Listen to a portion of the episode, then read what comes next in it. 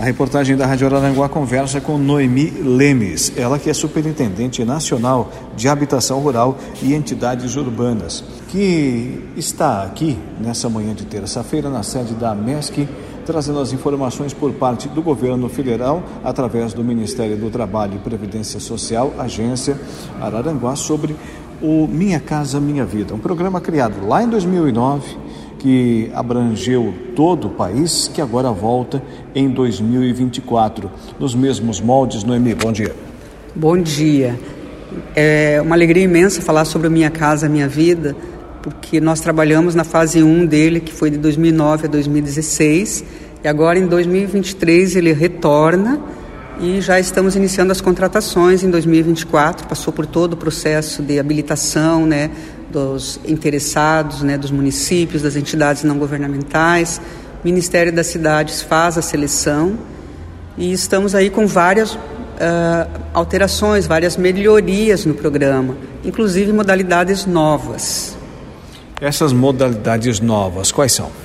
Nós temos o, o Minha Casa Minha Vida Cidades, que ele é uma parceria com os municípios. Os municípios devem aderir a esse programa, criar sua política municipal, vão receber recursos do governo federal e vão poder contribuir com famílias que tenham uma renda até 8 mil reais.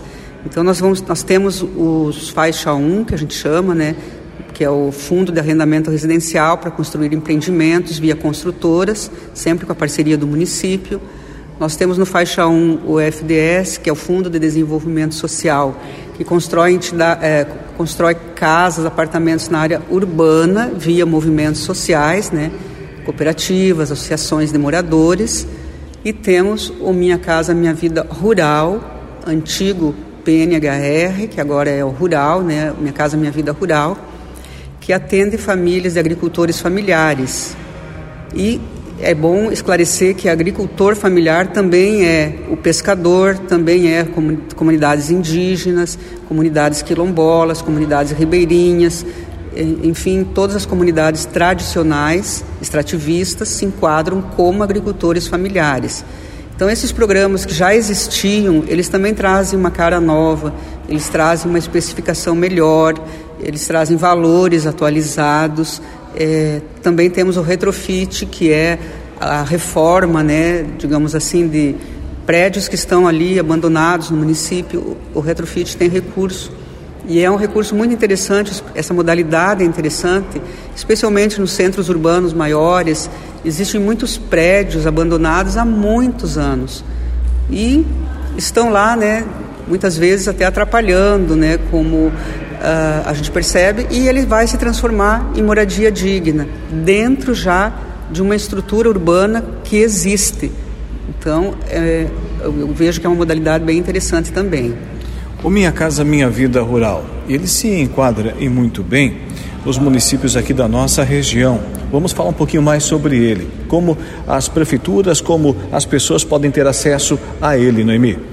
O Minha Casa Minha Vida Rural, ele vai acontecer sempre com a participação de uma entidade organizadora, que pode ser o poder público, via o município, o governo do estado, que pode ser uma entidade não governamental, por exemplo, o Sindicato dos Trabalhadores na Agricultura Familiar, é, uma cooperativa de habitação, uma associação de moradores.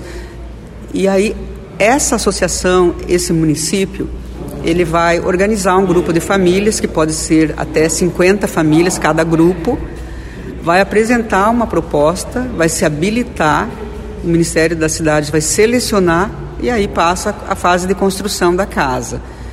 Ele, eu digo assim que é um programa que de facilidade até porque já existe o terreno, a família já está morando em algum lugar. Então, o que, que o município vai fazer? Vai melhorar, melhorar as condições de vida dessa família. Ele vai ou substituir essa casa, ou, se for possível, fazer uma reforma, aí o valor vai até 40 mil para reforma, unidade nova até 75 mil. Então eu, eu, eu, vejo ele como mais facilitado, porque ele é um programa que não exige licenças ambientais, até porque é baixíssimo impacto, né? a família já está lá, não existe um impacto ambiental não existe aprovação do projeto na prefeitura. Então, o rural, eu sempre digo que é a menina dos olhos pela facilidade que existe na sua é, construção, né, na sua elaboração de projetos. Esses grupos que você mencionou, de até 50 famílias por cada módulo, né? É, eles são permitidos, cada grupo desse, de 50 famílias para cada município? Até mais, tá? Então, a proposta, quem vai apresentar é o município. É, imagine assim que tem 200 famílias no município. Ele vai fazer quatro propostas de 50. O que difere, assim, é porque existe uma uma maneira mais fácil de você controlar, ter a gestão né, dessa obra, sendo até 50 por grupo de famílias.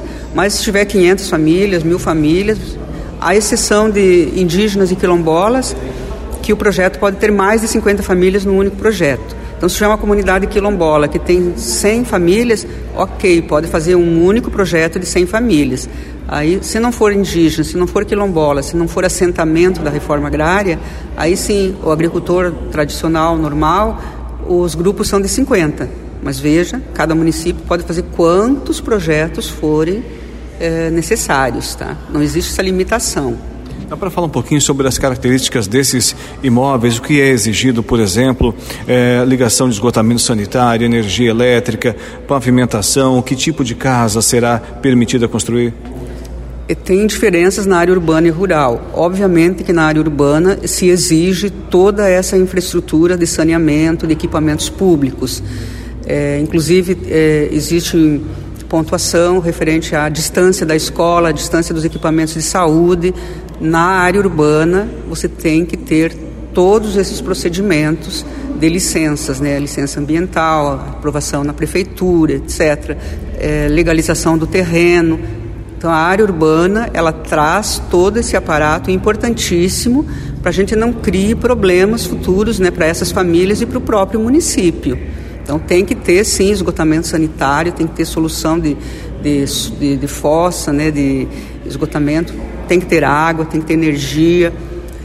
É, tem que ter um tamanho mínimo das unidades, 41 metros e meio, isso também para o rural. Na área rural, não vai se ter todas essas exigências, mas obviamente que a casa tem que ter a mesma qualidade. É, a gente vai buscar, sim, se tem energia elétrica, pelo menos que a concessionária se manifeste sobre isso, mas também não vamos deixar de fora aquela família que mora lá, assim, muito longe, às vezes não tem acesso à energia, ela não vai ser castigada duas vezes. Mas, obviamente, que a entidade organizadora, no caso o município ou o sindicato, enfim, quem for fazer, vai ter que ter esse contato para ver se dá a possibilidade de trazer também essa outra política importante, que é o acesso à energia elétrica. A água, normalmente, na área rural já se tem essa solução, né? Noemi, para encerrar, já agradecendo muito a sua atenção para com a reportagem da nossa Rádio Araranguá. É o governo federal voltando mais uma vez os olhos para a população de todo o país, oferecendo moradia. Exatamente. O Minha Casa Minha Vida Rural, que foi criado lá em 2009 pelo presidente Lula, já na época ele trazia um objetivo maior ainda do que a construção, que era o enfrentamento a uma crise econômica mundial da época. O Brasil sentiu muito menos o impacto porque a construção civil ela movimenta a economia, ela movimenta a economia local, ela traz muitos empregos. Você pode observar assim, não é só o pedreiro, o carpinteiro, o eletricista, o encanador. Você tem o transporte, a logística, você tem quem vende esse material, você tem a parte técnica da engenharia, alimentos que gira, né, por conta da construção, aquela nova geladeira, o novo fogão. O pessoal se anima, né? Se anima a comprar outras coisas para casa nova. Então, isso gera emprego, isso gera renda. Então, muito além da habitação, é o que a construção traz para o município, para a região, para o local. E óbvio, né? Traz dignidade, traz segurança, traz mais saúde para a família, para o entorno, porque você tem, no caso da área urbana, toda a questão de saneamento resolvida, traz felicidade, né? Então a política pública muito importante, eu vejo, é a minha casa, a minha vida.